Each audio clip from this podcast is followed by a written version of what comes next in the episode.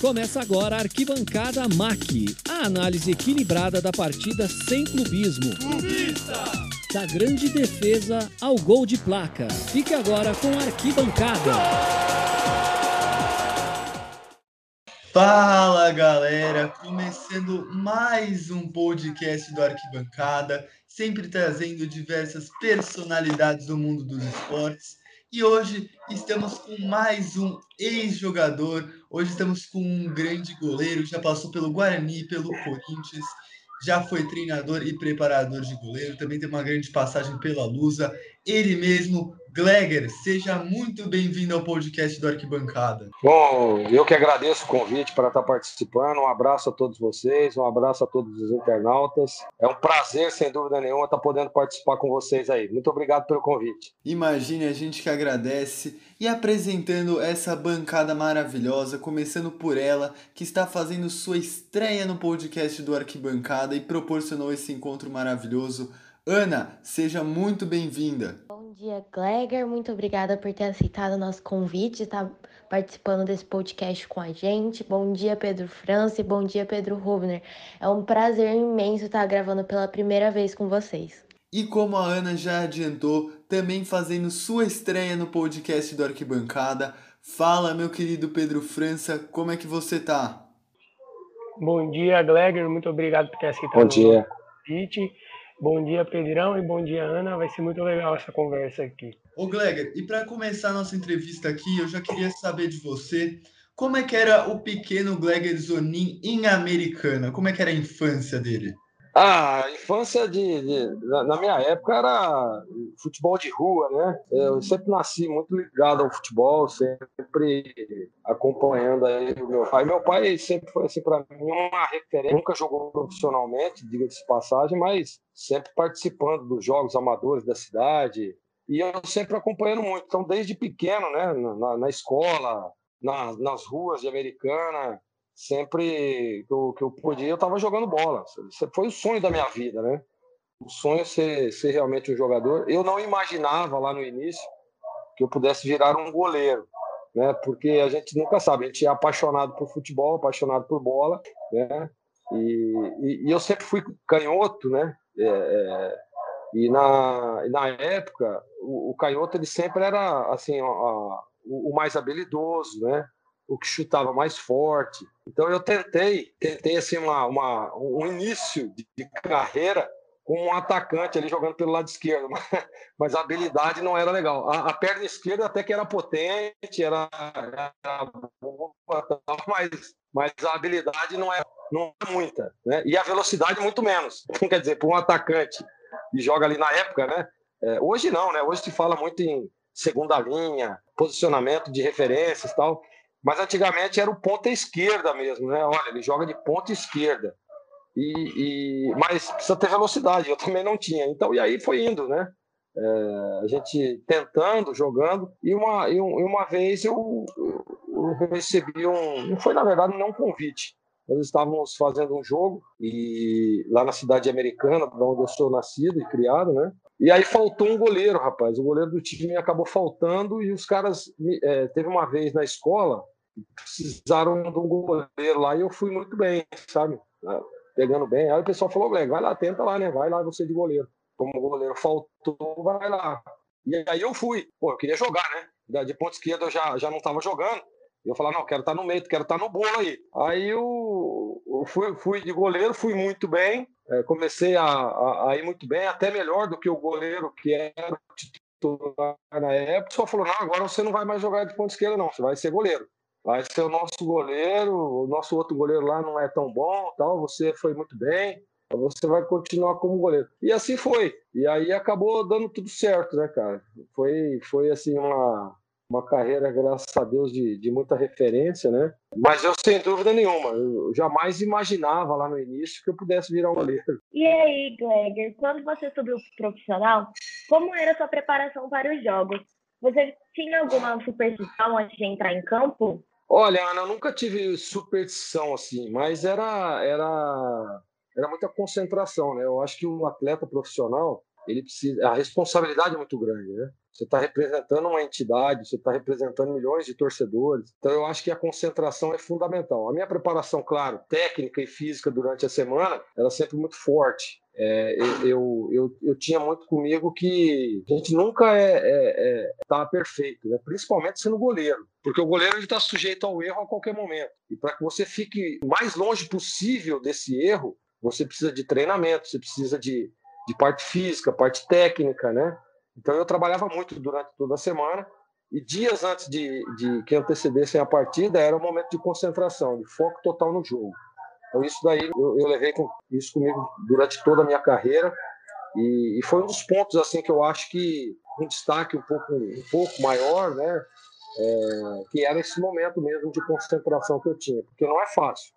Não é fácil. Você vê aí, a gente percebe, né? Quem gosta de futebol, acompanha o futebol, sabe que a vida do goleiro não é fácil. Complicado. Às vezes você, num jogo, você faz milhares de defesas, no último minuto você falha num lance e aí você é crucificado, criticado por aquele momento. Então, por isso que o foco e a concentração é fundamental nos, é, é, momentos que antecedem a partida, dias né, que antecedem a partida. O Blega, quando você subiu em 96 no Guarani, é, vocês foram o único clube que venceram o Palmeiras dos 100 gols no Campeonato Paulista. Como que foi a preparação de vocês para esse jogo e como foi no vestiário depois? Olha, Pedro, e, e, e eu vou dizer uma coisa, cara. Nesse, eu me lembro, me recordo desse jogo e, e assim, estava é, enfrentando um Palmeiras que era, na época, quase imbatível, né? Não vou dizer imbatível porque nós conseguimos a vitória, mas era, era muito difícil, era complicado. E, e é em cima disso que eu, que eu falei, né? A concentração, o foco do jogo. Não sei se o Palmeiras, pela, pela aquele momento maravilhoso que vivia, baixou um pouco a guarda, né? E o Guarani estava realmente não passando um momento difícil na competição. E, e, a concentração, nós precisávamos daquela vitória, nós precisávamos vencer aquele jogo, independente de qual, ser, de qual seria o adversário, se fosse o Palmeiras ou se fosse qualquer outro. O Guarani precisava dos três pontos. E acho que essa, esse foco, essa concentração, aquilo tudo que eu estava dizendo, né, a preparação pré-jogo, né? Foi, foi sem dúvida nenhuma muito importante naquela vez. E depois, e pós-jogo, o vestiário é maravilhoso, né? Você consegue uma vitória dessa, é a mesma coisa está conquistando um título, porque nós vencemos um Palmeiras que, que foi campeão e, e, e, com muita sobra. E aí a comemoração, sem dúvida nenhuma, é, é, muito legal, né? Aquela, aquela parceria dentro do vestiário, todo mundo comemorando, todo mundo sabendo que deu o seu máximo, né? Aliás, num jogo como esse aí, se você der o máximo, às vezes não, você não consegue. Então você tem que ir além do seu limite para que você possa conquistar os resultados. Aí, falando sobre o Guarani, Gleider, em 99 você assumiu a titularidade. Fez uma boa temporada, levando o Bugre até as quartas de finais do Campeonato Brasileiro.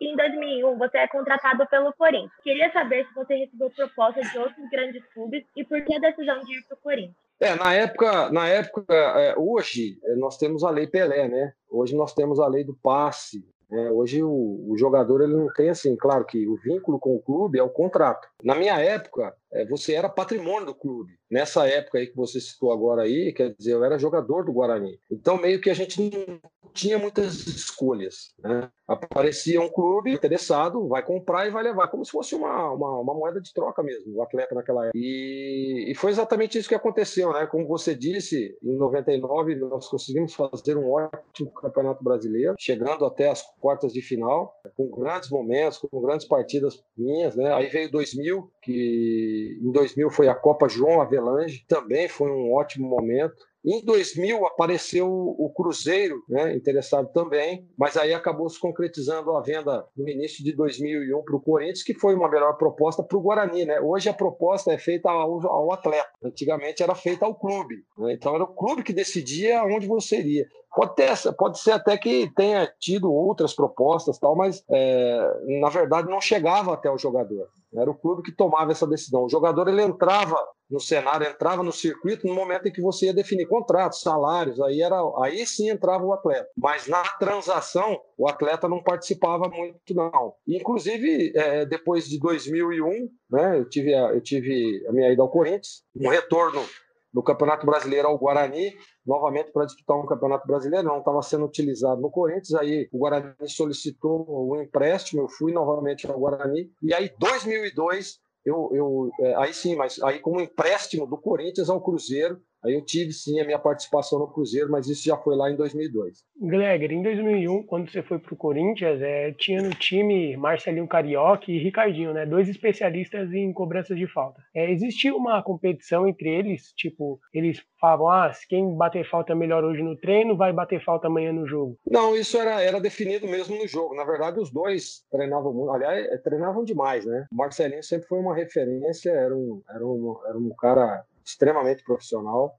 que tudo aquilo que ele fazia, tudo aquilo que o torcedor via, não era de graça, não era à toa. Era muito treinamento, era muita dedicação no dia a dia. O Ricardinho também, o Ricardo ele era um pouco mais assim, era o posicionamento, né? Olha, se sair uma falta aqui, nesse posicionamento aqui, eu bato, olha, se sair ali é, pra, é mais para você. Então isso era muito conversado e ajustado nos treinamentos, mas sempre muito de, é, é determinado já, né? Saía do vestiário já a determinação, olha, se for aqui é Marcelinho, se for ali é Ricardinho, então isso era muito determinado, porque os dois sempre treinaram muito, né, e, e sempre foram é, é, especialistas aí em cobranças de falta. Mas sem dúvida nenhuma o Marcelinho era o que se destacava mais, até pela forma, né, bater na bola, até pelo jeito de, de tirar, tanto que ficou marcado aí na história do clube.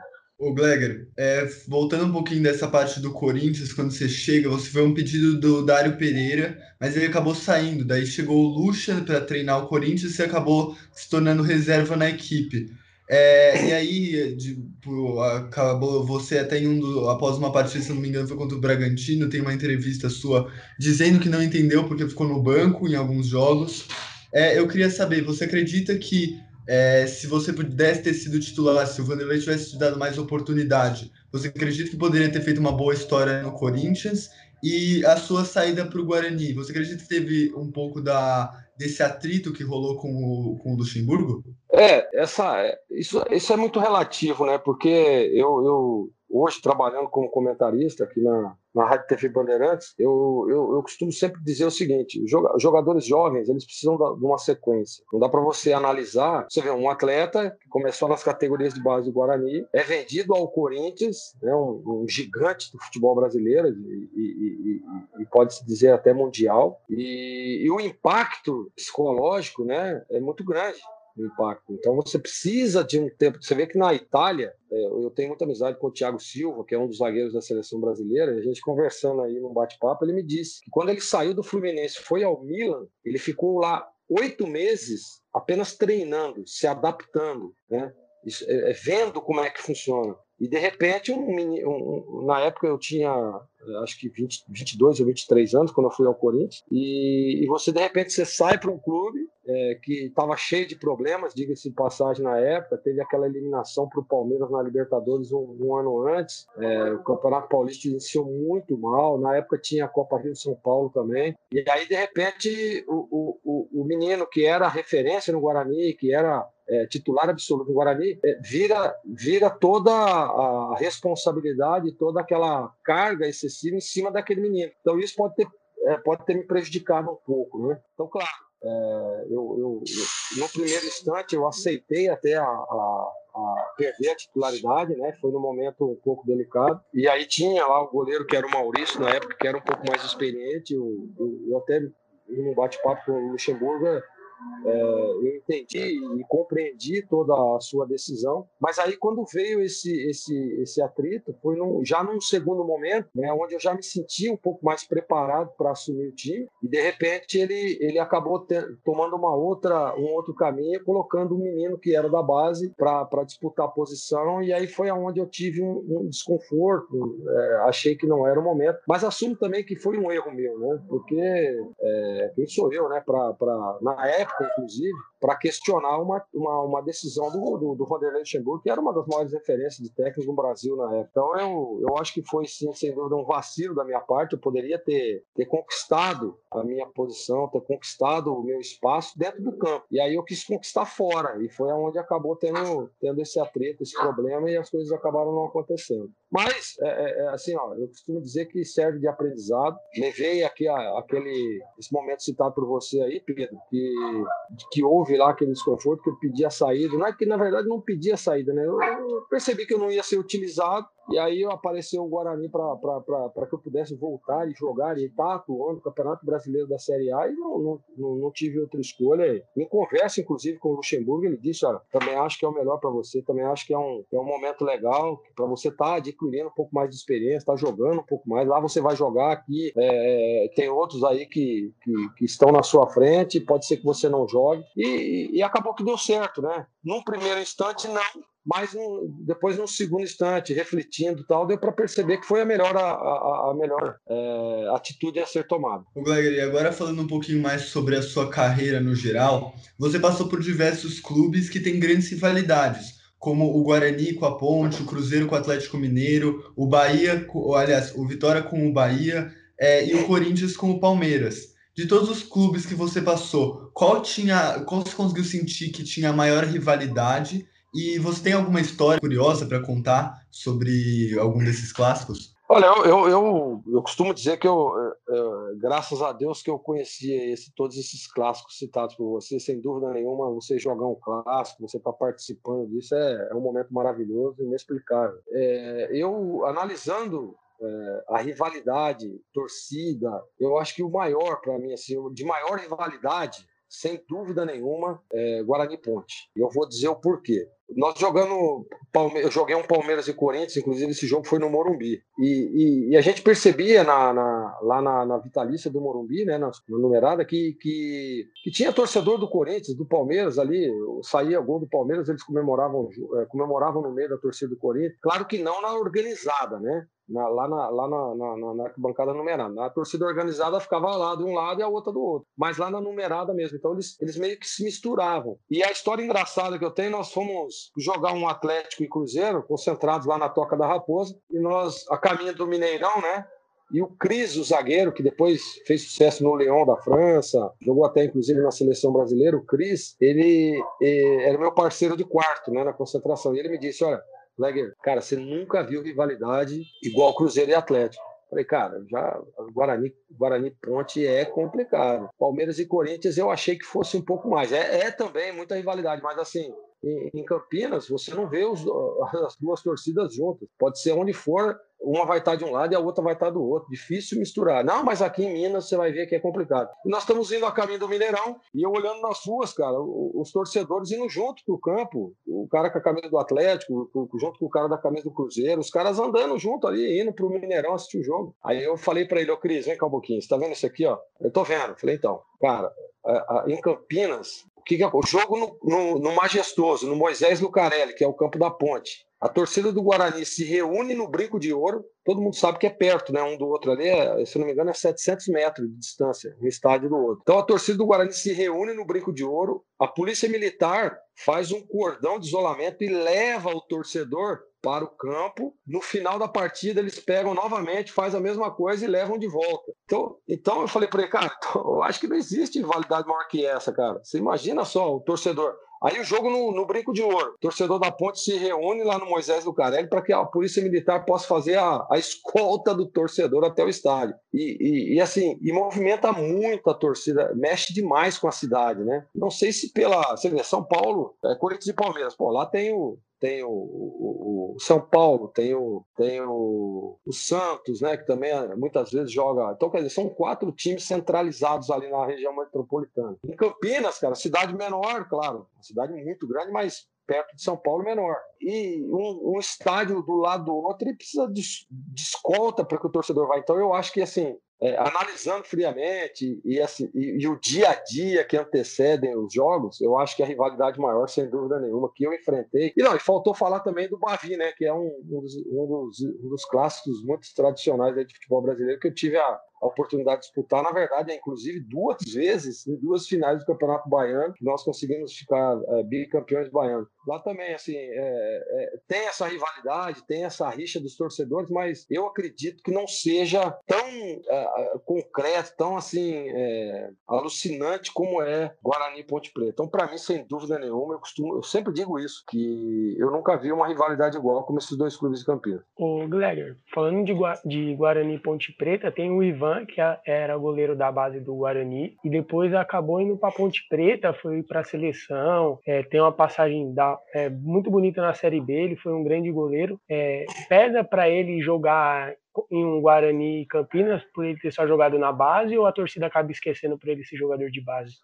Não, eu acho que o torcedor, na verdade, não que esqueceu, né? O Ivan teve realmente isso que você acabou de dizer aí. Aliás, diga-se de passagem, vocês, vocês três são muito bem informados, né? É, o Ivan ele tá, é muito jovem, né? Ele, ele teve essa transição aí muito jovem. Ele, o que aconteceu foi o seguinte, eu sei da história, né? O Betão, que é o treinador de goleiro hoje da Ponte Preta, era treinador de goleiro da base do Guarani. E aí ele recebeu um convite para que saísse do Guarani e fosse para a Ponte. E, e, acontece muito isso aqui em Campinas, da saída de um treinador, é, um membro de comissão técnica, principalmente nas categorias de base. E o Ivan, ele, ele era muito ligado ao Betão, o Betão que tinha levado ele ao Guarani, o Betão que tinha feito essa estrutura, estava é, é, é, investindo né, no talento, investindo na carreira do Ivan. E ele fez o convite para o Ivan. E o Ivan, na época, o Guarani, a categoria de base estava muito, é, não vou dizer abandonada, né, mas estava assim, não estava muito legal. Né, não estava muito legal, não estava muito organizada, vamos dizer assim. E o Ivan falou: ah, cara,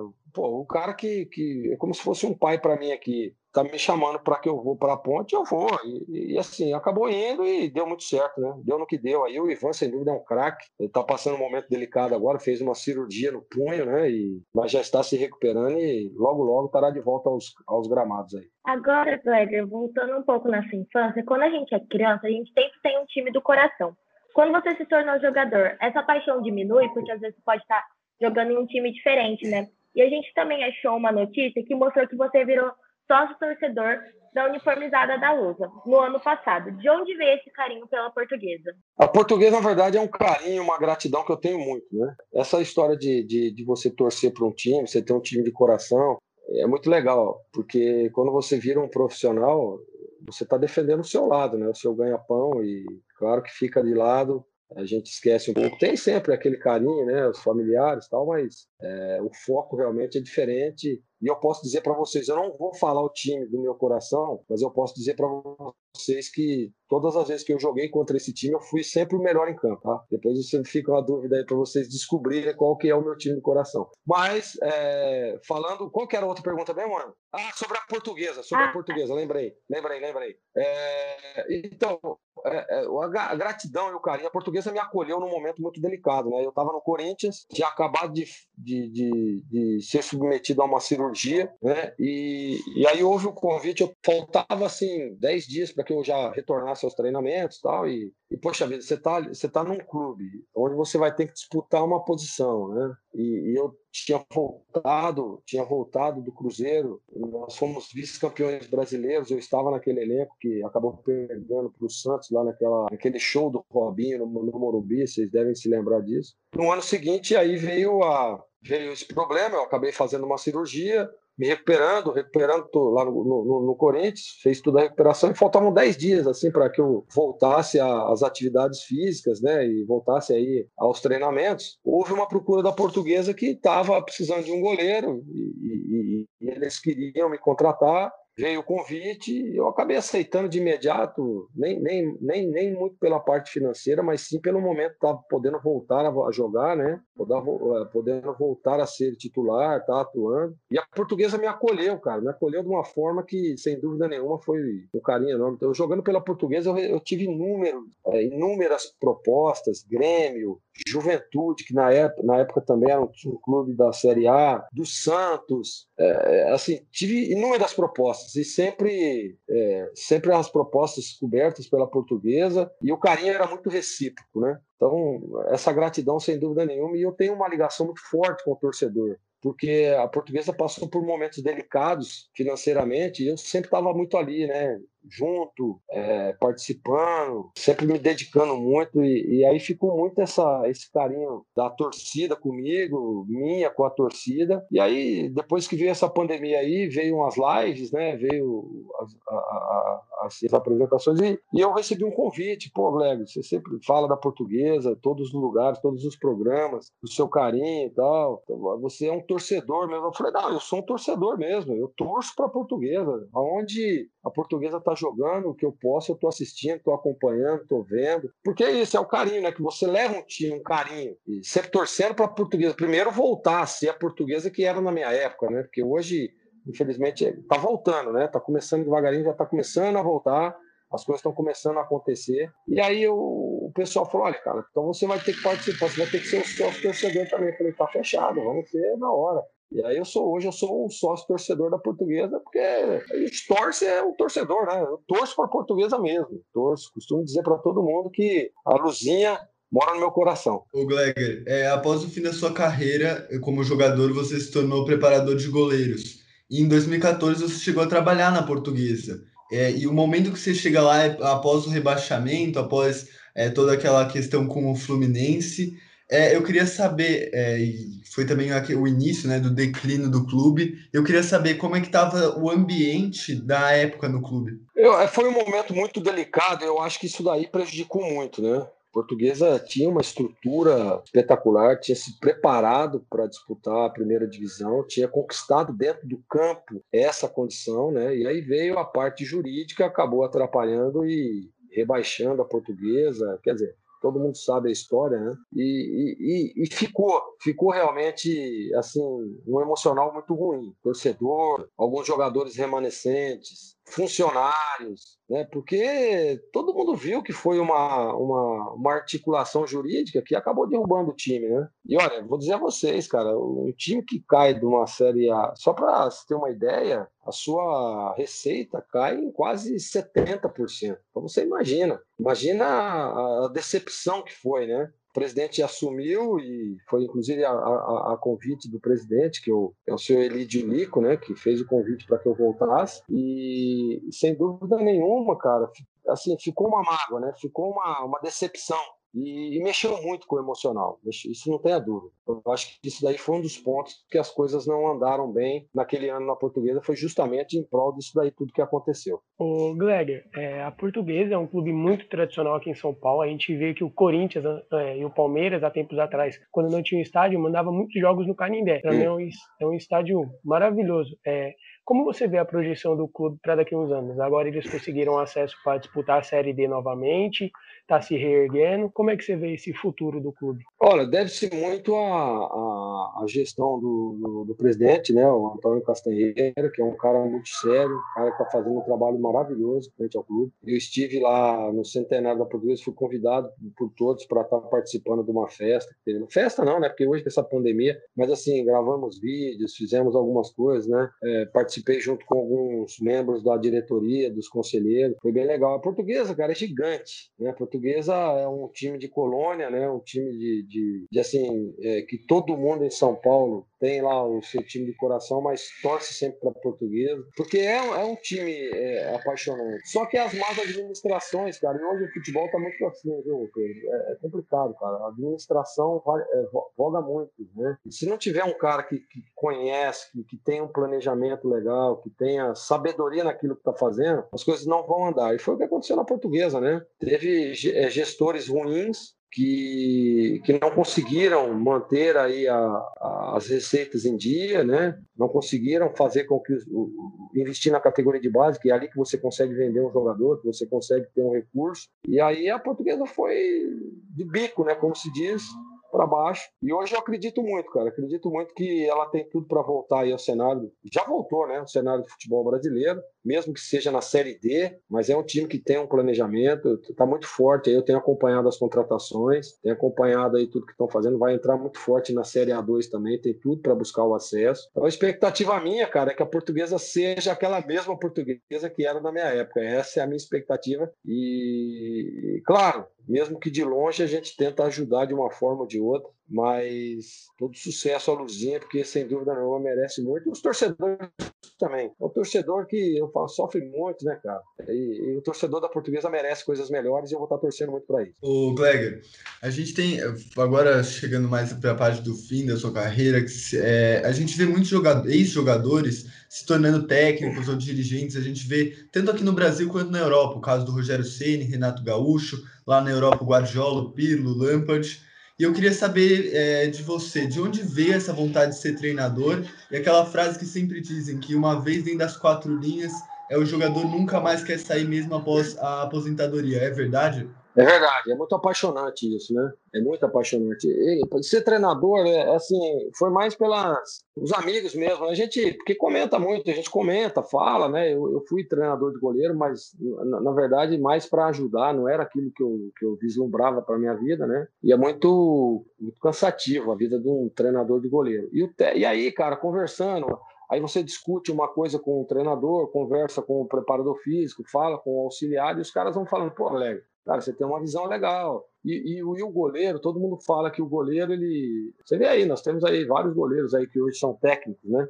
Por quê? Porque a gente sempre, é, na função que a gente exerce, no, no, no, setor do campo que a gente atua, a gente tem uma visão mais ampla do, do, do, do campo, tem uma visão mais ampla da, dos espaços, né, do que você pode fazer para que você neutralize o seu adversário. Então, essa visão o goleiro precisa ter para você passar para os seus, seus jogadores. Então, isso você vai, vai adquirindo durante sua carreira. E aí, depois, quando você vir, é, é, tenta ou vislumbra ser um treinador, você vê que aquilo tudo que você passou na sua carreira é exatamente aquilo que você pode passar para os seus jogadores. Então, você une uma coisa com a outra. E é isso que eu fiz. Eu tentei, fui treinador aqui num time na Série A2, que na época era Santa, Santa Cruzense. O time foi muito bem, mesmo com muito pouco recurso, muita dificuldade eu consegui montar um time legal, montar uma organização legal no time. E aí acabei recebendo um convite para ser técnico na Coreia do Sul, cara. Olha para você ver que loucura, né? E acabou que deu muito certo também. Eu fui para a Coreia, o primeiro ano é, nós acabamos não conseguindo conquistar o acesso né, é, para a divisão de cima, mas mesmo assim renovaram o meu contrato, porque viram que o trabalho foi muito bem feito. O time, eu cheguei lá, o, é, é, o time nunca tinha conquistado duas vitórias seguidas na competição e nós conseguimos ficar oito jogos sem perder. Então, comecei a organizar, comecei a fazer e no segundo ano é, as coisas começaram a acontecer e eu conseguimos ser campeões com, acho que foram duas ou três rodadas de antecedência, que lá também é pontos corridos, conseguimos o acesso. Então foi muito legal, foi muito bom, cara, foi muito bom assim. E aí quando, quando eu volto ao Brasil, meio que mal acostumado, digamos assim, porque o futebol sul-coreano e o asiático ele é muito assim, né? O asiático é muito correto com as coisas, o asiático é, um, é, é uma pessoa muito focada, muito profissional, não só na Coreia, né? Mas Japão, é, China, a gente sabe que eles são, eles são muito, muito profissionais e ainda mais lidando com o futebol, né? Então, quando eu volto ao Brasil, eu vejo que ah, toda aquela organização, toda aquela seriedade, né, tudo aquilo que eu tinha lá na Ásia, eu, aqui não, eu não teria. Então, para mim, não, não seria é, viável dar sequência. Ah, mas pô, você poderia porque foi campeão. Foi... Sim, mas eu teria que começar uma. É, lá eu mostrei isso tudo, né? Eu tinha que mostrar isso tudo aqui. E eu não sei se eu teria a mesma organização, mesmo tudo que eu acabei de dizer, a, a, a, que eu tive lá, eu teria aqui. Então, por isso, eu, eu acabei aceitando aí o, a, a, proposta aqui da, da TV da TV Bandeirantes para estar tá fazendo parte do, do, do time de, de comentarista da, da emissora. É, e depois analisando friamente, é claro, como você disse, está no sangue. A gente, eu, eu gosto de estar, tá, sabe? Às vezes eu vou visitar algum clube, eu vou participar de alguma coisa, fica aquela ansiedade, aquele negócio, sabe? Pô, cara, eu acho que eu vou voltar mas é, não é fácil, não é fácil. A, a, desorganização no meio do futebol não é fácil. Você vê aí, a gente vê inúmeras, inúmeros exemplos é, para quem acompanha o futebol a fundo mesmo, segunda divisão, terceira, que, cara, o treinador vai, time sem organização, sem nada, o cara perde duas partidas, os caras mandam o cara embora. Aí o cara vai, mesmo um time grande também acontece isso também. Então é o, dirigente brasileiro ele não está preparado. Você vê na Coreia do Sul, a gente perdia um jogo importante, os dirigentes entravam no vestiário, não, tudo bem, beleza, valeu, vamos ganhar no próximo e tal. Então a visão é diferente. A visão do, do, do, do, do dirigente asiático é completamente diferente da visão aqui do, do dirigente brasileiro. Gleger, você já citou né, sobre a Coreia, sobre essa mudança, e até falou que é muito diferente da nossa realidade aqui no Brasil. Aí a gente queria saber como que foi essa adaptação, tanto pessoal e profissional, para ficar lá nesse país asiático. É, eu fiquei, muito, eu fiquei com muito medo, Ana, sobre essa, essa adaptação, mas depois conhecendo e vendo assim, eu tinha dois intérpretes, né? Ficavam muito ligados, muito próximos, e aí eh, eu, eu ficava muito preocupado com a, com a alimentação, que depois, na verdade, acabou virando uma. Hoje eu sinto saudade da comida da Coreia. Então, quer dizer, eu achei que ia ser pior essa adaptação, mas não, não foi. O futebol, claro, tecnicamente o brasileiro é muito melhor, mas o, o, o coreano, o asiático, ele é muito mais aplicado, ele é muito mais profissional, ele é muito mais empenhado.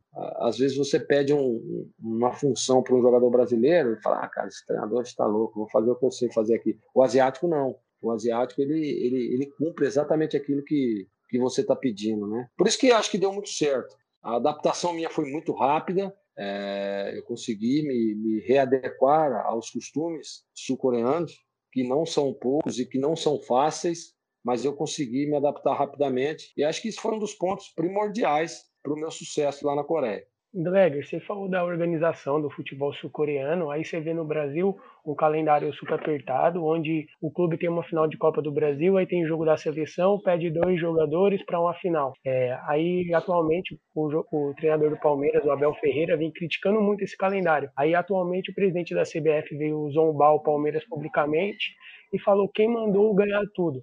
É, o que, que falta para o Brasil ter essa organização nos campeonatos? O calendário, os campeonatos regionais atrapalham isso? O que você pensa em questão disso? Eu penso que é o seguinte, Pedro, o, o, que, tá, o que pega muito no calendário brasileiro é, é o monopólio da, da, da, TV Globo?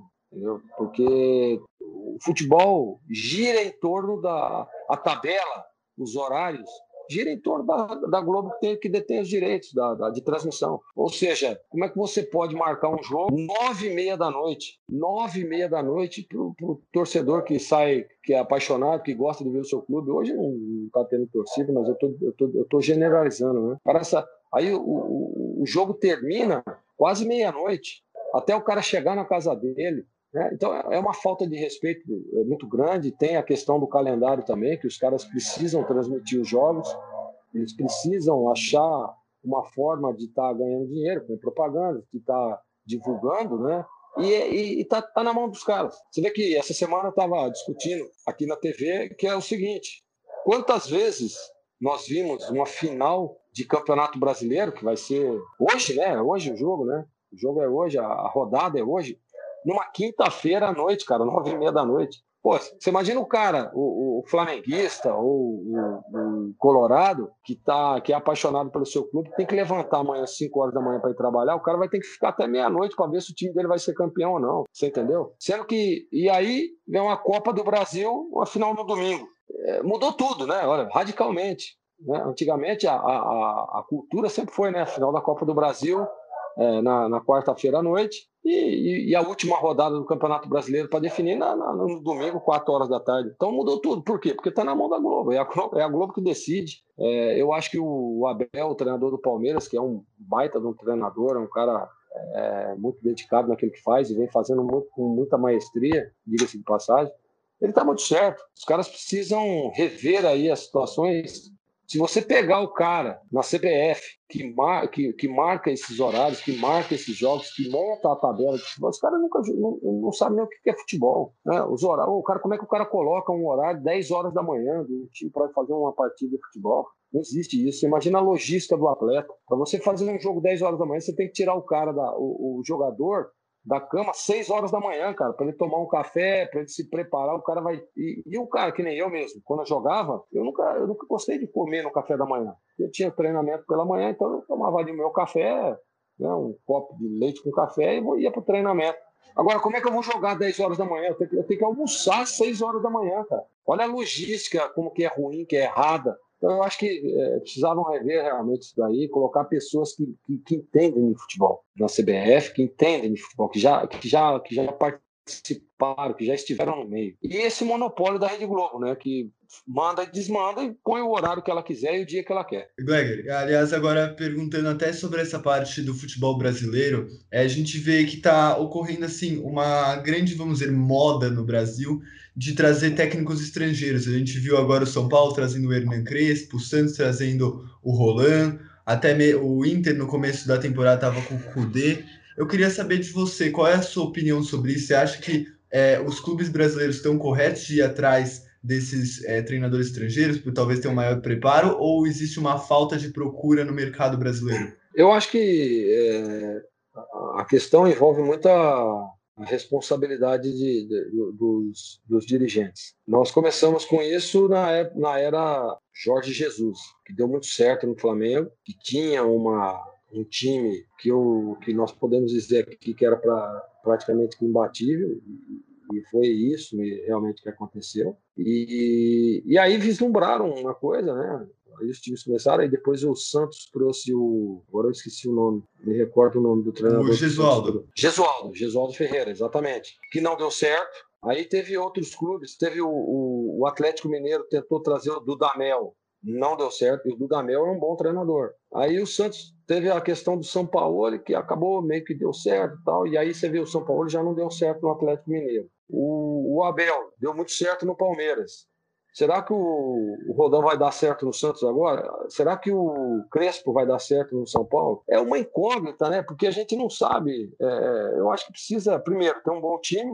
Você vê, o Murici já deu uma entrevista ontem dizendo que sobre as contratações que o São Paulo está pegando é a parte financeira. Então, como é que você quer que o Crespo vá muito bem se você não der suporte para ele, se não der estrutura? O Jorge Jesus tinha tudo no Flamengo, tudo que ele pediu, os caras davam. O Abel Ferreira tem tudo no Palmeiras, tudo que ele pede. E aí as coisas aconteceram. Não que. Não, não, não vou ficar aqui comparando competência e incompetência, não vou comparar isso.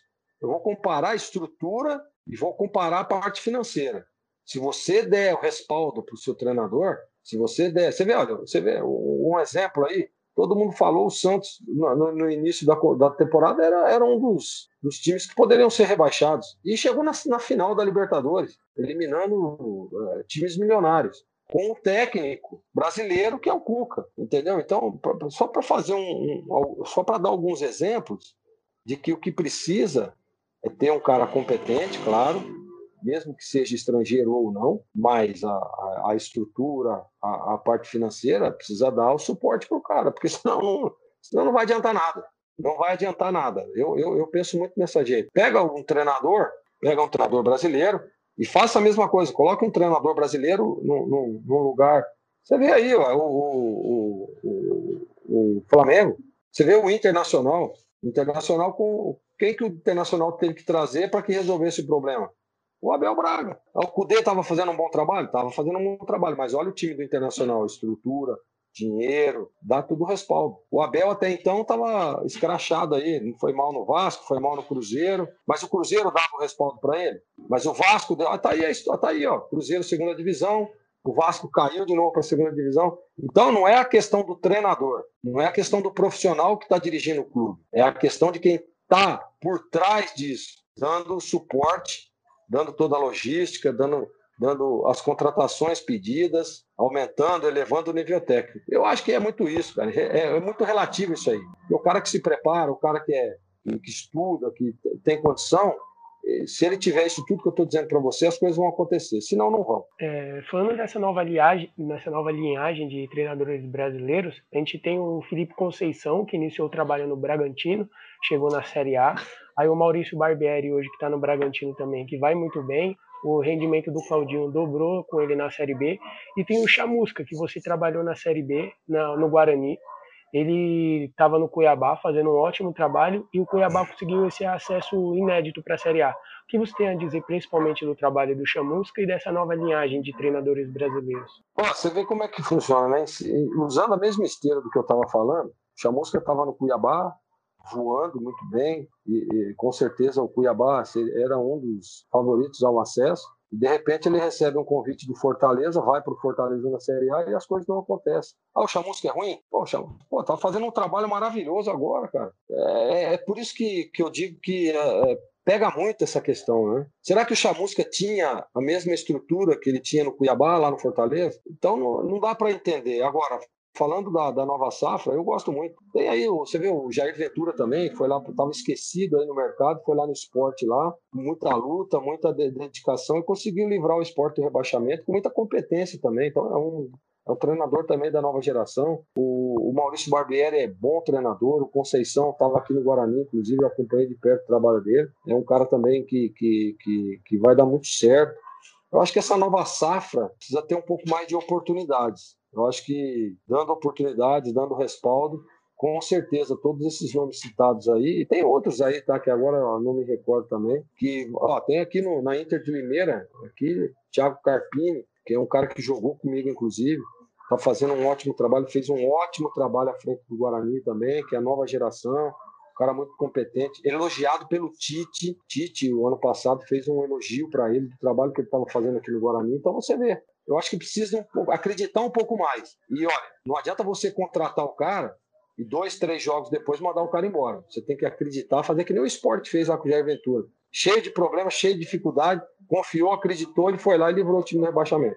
Gleger, em uma de suas entrevistas, você disse sobre sua paixão pelo rádio. Conta pra gente como surgiu essa paixão e como você se sente hoje em dia sendo comentarista. Ah, eu sou muito apaixonado pelo rádio, né? Desde pequeno. Eu acompanho acompanhava, eu gostava de, de ouvir os jogos, eu assistia pela televisão, mas eu ficava com o rádio, ouvindo pelo rádio, porque eu sou realmente apaixonado pelo rádio, sempre fui, desde a minha infância.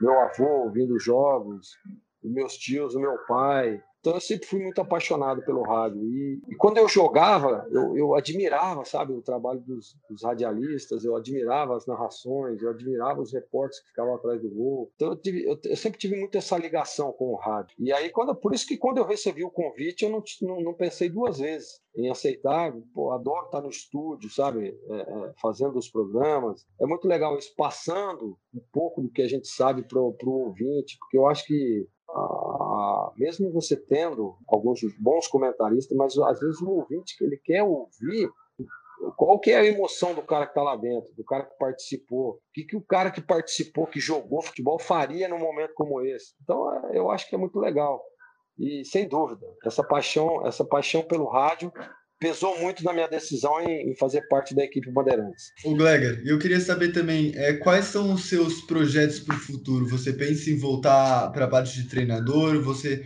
pensa aí talvez para uma parte mais é, de dentro de presidência, de dirigência? Quais são os seus projetos para o futuro? Não, dirigente eu acho que eu não, não, não seria.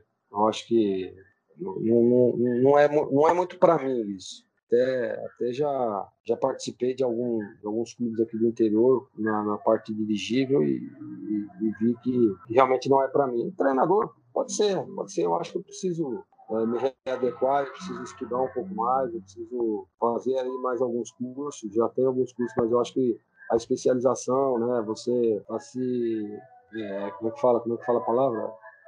É, tá mais Inovando. por dentro, né? É? Inovando.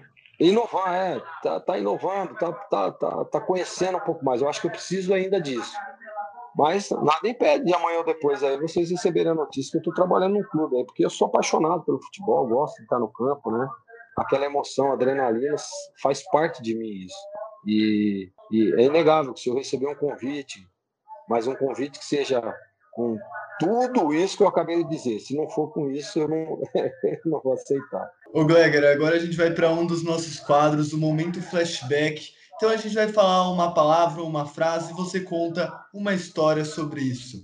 Então, editor, roda a vinheta. A marcação tentou o toque. O toco do Lebron! O Rogério Ceni dali. Espetáculo! Foi pra bola! Golaço! Golaço! Momento flashback.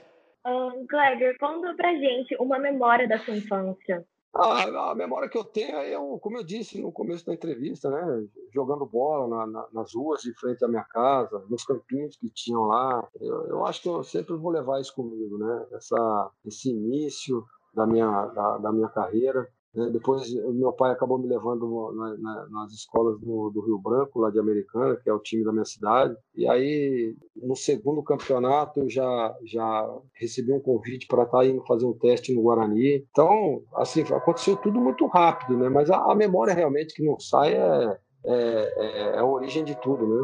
Tá nas ruas, tá nos campinhos, tá jogando bola. Eu acabava, não via a hora de acabar a aula, cara, para correr em casa, botar chuteiro, pegar minha bola e ir pro campo. E aí você ia jogando, chegava num campo, jogava, ó, tá tendo campo, tá tendo jogo lá no outro campo. Lá, eu pegava, já ia para lá, já jogava lá, pegava a bicicleta. Essa é, é, muito apaixonante. Eu acho que isso aí que ficou muito marcado na minha, na minha mente. O Gleger, eu queria saber uma história com o Ronaldo ou uma história da seleção de base? Uma história com o Ronaldo, cara. Poxa vida, tem, tem diversas, né? Mas o Ronaldo é um cara muito animado, um cara que a gente fez uma amizade. Inclusive, a semana passada eu, eu tava batendo um papo com ele, ele é muito, um cara muito, muito brincalhão, muito, é, é, assim, muito parceiro, sabe? Muito legal. Muito legal estar tá batendo um papo com ele. Uma história engraçada, cara, que a gente tinha assim. Eu, eu me lembro que na, na época que a gente ia para a seleção, poxa vida, não tinha celular, não tinha nada, né, cara? Ele levava aquelas máquinas fotográficas de filme, né? Você comprava o filme, botava na máquina, levava e, e, você tirava as fotos, né? E você tinha que, na máquina, você tinha que puxar o filme, engatar ele num negocinho que é a hora que você, para ele rodar, né? Pô, e aí o Ronaldo, o que, que ele fazia? Todo mundo levava a máquina fotográfica, a gente ia para diversos lugares do mundo, né, cara? E eu me lembro que nós estávamos na Arábia Saudita nessa, nessa vez aí. Ele fez com todo mundo, mas na, na vez que ele fez comigo, nós estávamos na Arábia Saudita. Cara, conhecendo as dunas, né, aqueles lugares maravilhosos na Arábia, aqueles shoppings maravilhosos, tirando foto pra caramba, né? E, e levava o filme com. Era, de, era assim, ó, o filme era de 12, 24, 36 fotos. E o filme mais caro era de 36. E eu falei, pô, vou levar o de 36 e tirar foto pra caramba, né? Pô, cara, o que, que ele fez? Ele, ele abriu a máquina, sem eu perceber, e desengatou o negócio do filme. Então toda foto que eu tirava não, não, não saía. Quando eu cheguei aqui no Brasil para revelar o filme, não tinha uma foto, cara. Explicar que sacanagem. Então ficou assim, era muito legal. E depois ele falou para mim que tinha feito com todo mundo isso. Então foi essa história que ficou assim, uma história engraçada, né? Pô, cara, eu queria matar ele, velho. Pô, você imagina, sem foto nenhuma da Arábia, cara. Ô, Gleger, o melhor jogo da sua carreira, aquele jogo que você olha para trás e fala: esse dia eu tava inspirado e se os caras chutassem 100 vezes eu defendia a 100. Cara, teve um jogo no. O São Paulo jogava pelo título paulista e eu pela portuguesa, no Pacaembu, o jogo lotado Pacaembu. São Paulo, ah, com o empate, o São Paulo era campeão. Esse dia, é, esse dia realmente foi, foi muito marcante. Eu fiz inúmeras defesas. O São Paulo era uma máquina, né? E depois, inclusive, depois do jogo, o Leão foi dar entrevista. Emerson Leão, que era o técnico do São Paulo, falou que Hoje nós poderíamos ficar aqui até amanhã que o Gleg não ia deixar o São Paulo fazer gol. O jogo foi 2 a 1 um, 2 a 1 para a Portuguesa e, e, o São Paulo teve que adiar aí a, a, o título né, para a próxima partida. Esse jogo tá, ficou marcado para mim, foi sem dúvida nenhuma foi um dos melhores da minha carreira. Gleiger, conta pra gente um momento do Corinthians campeão paulista de 2001. Ah, o momento foi aquele jogo, aquele jogo contra o Santos, né, na semifinal, que o Ricardinho faz um gol no último minuto, né? A jogada do Gil pelo lado esquerdo, ele ele ele, ele bate para trás, o Marcelinho tira, tira o pé da faz um corta-luz, né? E o Jardim faz o gol. Aquele jogo lá foi, foi assim. Nós entramos no vestiário depois do jogo já dizendo que, tinha, que era campeão, porque não tinha como tirar o nosso título depois de uma vitória daquela. O, o time do Santos realmente era um baita de um time, um timaço, e é, você enfrenta na semifinal.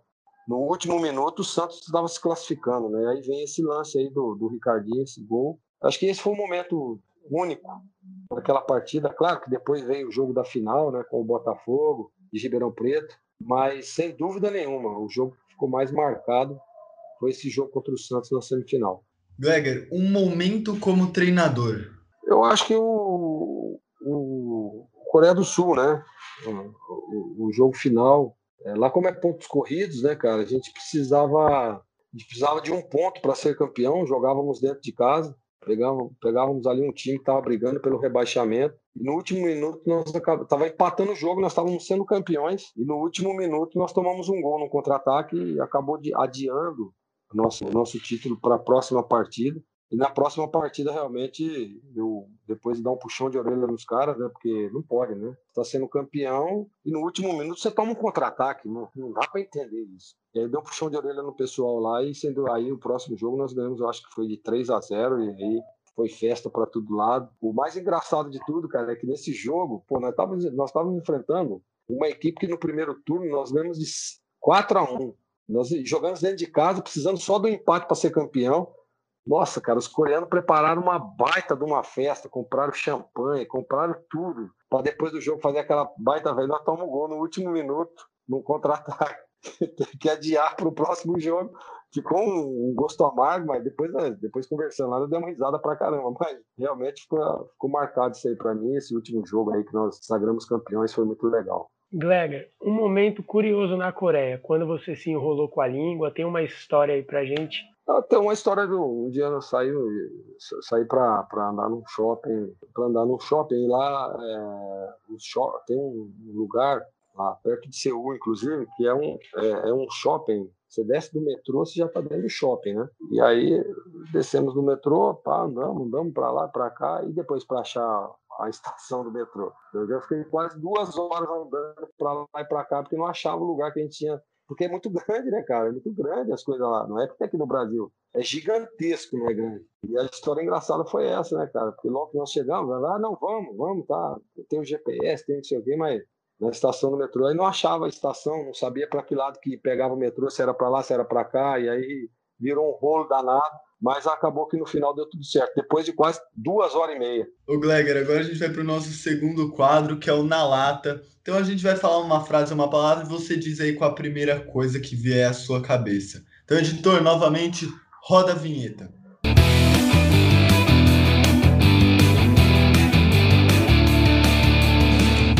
Na Lata! Bom, para começar, um livro, uma série ou um filme? Cara, eu, eu, eu, eu, vou falar uma série, porque assim, eu, eu era muito curioso para conhecer a história do Pablo Escobar. E aí eu assisti toda aquela série Narcos, e, assim, me cativou muito aquilo lá, cara, sabe? Pra, né? Então eu acho que ficou, eu acho que essa de estalo assim foi essa série, Narcos. Gleger, uma defesa inesquecível. Acho que foi no Guarani Ponte, Guarani Ponte no campo da Ponte, um derby, tava um a um o jogo, o Guarani precisava, não podia perder, é, porque se não perdesse naquele jogo, comemorei há 15 anos sem perder para Ponte Preta. E no último minuto teve um lance, o Washington, lembra do Washington Coração Valente, jogou no São Paulo? Ele dominou uma bola assim e, e, bateu, e eu consegui fazer realmente uma defesa maravilhosa, espetacular. Depois que eu peguei a bola, que eu caí no chão, eu falei, meu Deus, como é que eu fiz essa defesa? E, inclusive, o pessoal comenta até hoje em campeão. Eu acho que essa foi realmente foi muito marcante essa defesa, e num clássico, né? Que, que foi Guarani Ponte. O Gleger, essa aqui é para mexer com o coração. Vamos lá. É, Guarani ou Portuguesa de volta na Série A? Você fala o time do meu coração? Não, não dá para ser os dois? Não, um só. Tem que ser um só para voltar para a Série A. Ah, para voltar para a Série A? Eu acho que eu, eu, eu, vou, eu, vou, eu vou ficar com, com a Portuguesa. Eu acho que a portuguesinha merece. O Guarani tem mais estrutura, o Guarani tem tá na Série B aí, tá um passo de chegar à Série A. Eu vou ficar com a portuguesa só por esse, só por esse fato, para que possa resgatar e recuperar a luzinha. Gleger, se você tivesse em um jogo e tivesse que escolher, preferia ganhar o título no jogo normal ou nos pênaltis? Eu preferia ganhar nos pênaltis, sabe por quê? Porque eu, como eu seria o goleiro, e eu, eu teria que pegar alguns pênaltis e eu seria o cara do jogo, então nos pênaltis. Gleger, Melhor goleiro do mundo atualmente. Melhor goleiro do mundo atualmente, sem dúvida nenhuma, Manuel Neuer, do Bayern de Munique. Amizades no futebol que você leva para a vida. Meu Deus do céu. Tenho muitas amizades aí que eu levo até hoje. Algumas referências, né? Roberto Carlos, lateral esquerdo, meu, meu irmãozão, meu parceiro. cara que a gente tem uma amizade de, de, desde a época dele lá do, do Uniãozinho de Arara. É um cara que eu levo no meu coração o Edervan, que é um goleiro que jogou comigo no Guarani também, que é um baita de um parceiro. São muitas, são muitos anos. Eu, eu, eu, se eu ficar falando nomes aqui, eu vou acabar esquecendo alguém, eu vou cometer algum, algum pecado também. Mas sem dúvida nenhuma, eu, eu, eu fiz muitas amizades. O Kleber, o lateral esquerdo do Corinthians, uma, a gente tem uma amizade muito legal. Ah, cara, Você vê, eu lembro até do momento que nós acabamos perdendo ele agora por esse vírus maldito aí, que foi o Marcelo Veiga, foi jogador do Santos, depois virou treinador no Bragantino, um puta um parceiro. Então, assim, foram muitos, cara. Se eu, se eu, se eu, não vou nem ficar falando assim para não cometer nenhuma injustiça. Gleger, é o goleiro com maior potencial no Brasil. No Brasil, Everton no Palmeiras. Gleger, Marcos ou Tafarel? Tafarel. Marcão é meu parceiro, hein? Marcão, Marcão, me desculpa aí, você é meu parceiro, meu. Mas o Tafa, sem dúvida nenhuma, foi a maior referência na minha carreira. Gleger, hoje você seria titular em muitos clubes da Série A? Não vou dizer muitos, não vou dizer muitos, mas seria, em alguns eu seria. E Gleger, para finalizar, Gleger é? Ah, cara, um apaixonado pelo futebol, um cara que tem no, no, no teu sangue futebol e acho que é, é muito legal isso. Acho que é isso. Gleger é um apaixonado pelo futebol e apaixonado também pela minha família. Então acho que é isso. Gleger é um apaixonado pelo futebol. Gleger, eu queria te agradecer demais por essa entrevista. É uma entrevista de uma hora, mas pô, com certeza se a gente pudesse ficar aqui mais umas duas, três horas batendo papo. Queria te agradecer demais, pedir para você aí deixar uma dica para o pessoal que quer entrar para o mundo do futebol, que está nos ouvindo agora, e também aí você divulgar suas redes sociais para as pessoas poderem acompanhar mais de você e do seu trabalho. É, as redes sociais, Gleger, é, underline Jorginho, né? Pode ir lá no Instagram lá, a gente tem bastante seguidores, tá bem legal. É, já alcançamos aí, se eu não me engano, 36 mil seguidores. Tá crescendo, tá, tá, contando com todo mundo aí. Acho que isso é muito legal. Tem o Facebook também, Gleger Jorginho. E assim, o que eu, o que eu tenho para dizer para aqueles que são apaixonados e querem participar do futebol, tomem muito cuidado. O futebol hoje está cheio de pessoas maldosas, cheia de pessoas interesseiras. Então, tomem muito cuidado e que vão em busca do teu sonho, né? Eu acho que o mais importante de tudo é isso. Não só pelo jogador de futebol, mas eu acho que o, o jovem em si, ele tem que ir atrás do seu sonho.